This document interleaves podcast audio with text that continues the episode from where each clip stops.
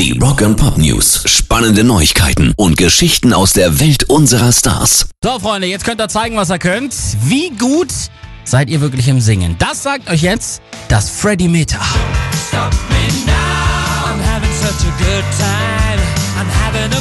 Google und Queen fordern jetzt die Fans mit diesem ganz besonderen Tool heraus. Vier Songs kannst du auswählen, einsingen und dann bekommst du zwischen 0 und 100 Freddy-Punkten, postest dein Ergebnis unter dem Hashtag Freddy Challenge und kannst dich dann mit allen Queens-Fans der Welt messen. Und das für den guten Zweck, nämlich zur Unterstützung des Mercury Phonics Trusts zur besseren Aufklärung und Bekämpfung von AIDS. Mitmachen könnt ihr auf folgender Homepage freddymeter.withyoutube.com.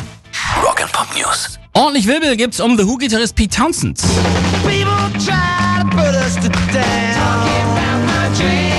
Gestern kam ein Interview ans Licht, wo er gesagt hat, gut, dass John und Keith nicht mehr da sind, mit denen wir arbeiten immer schwierig.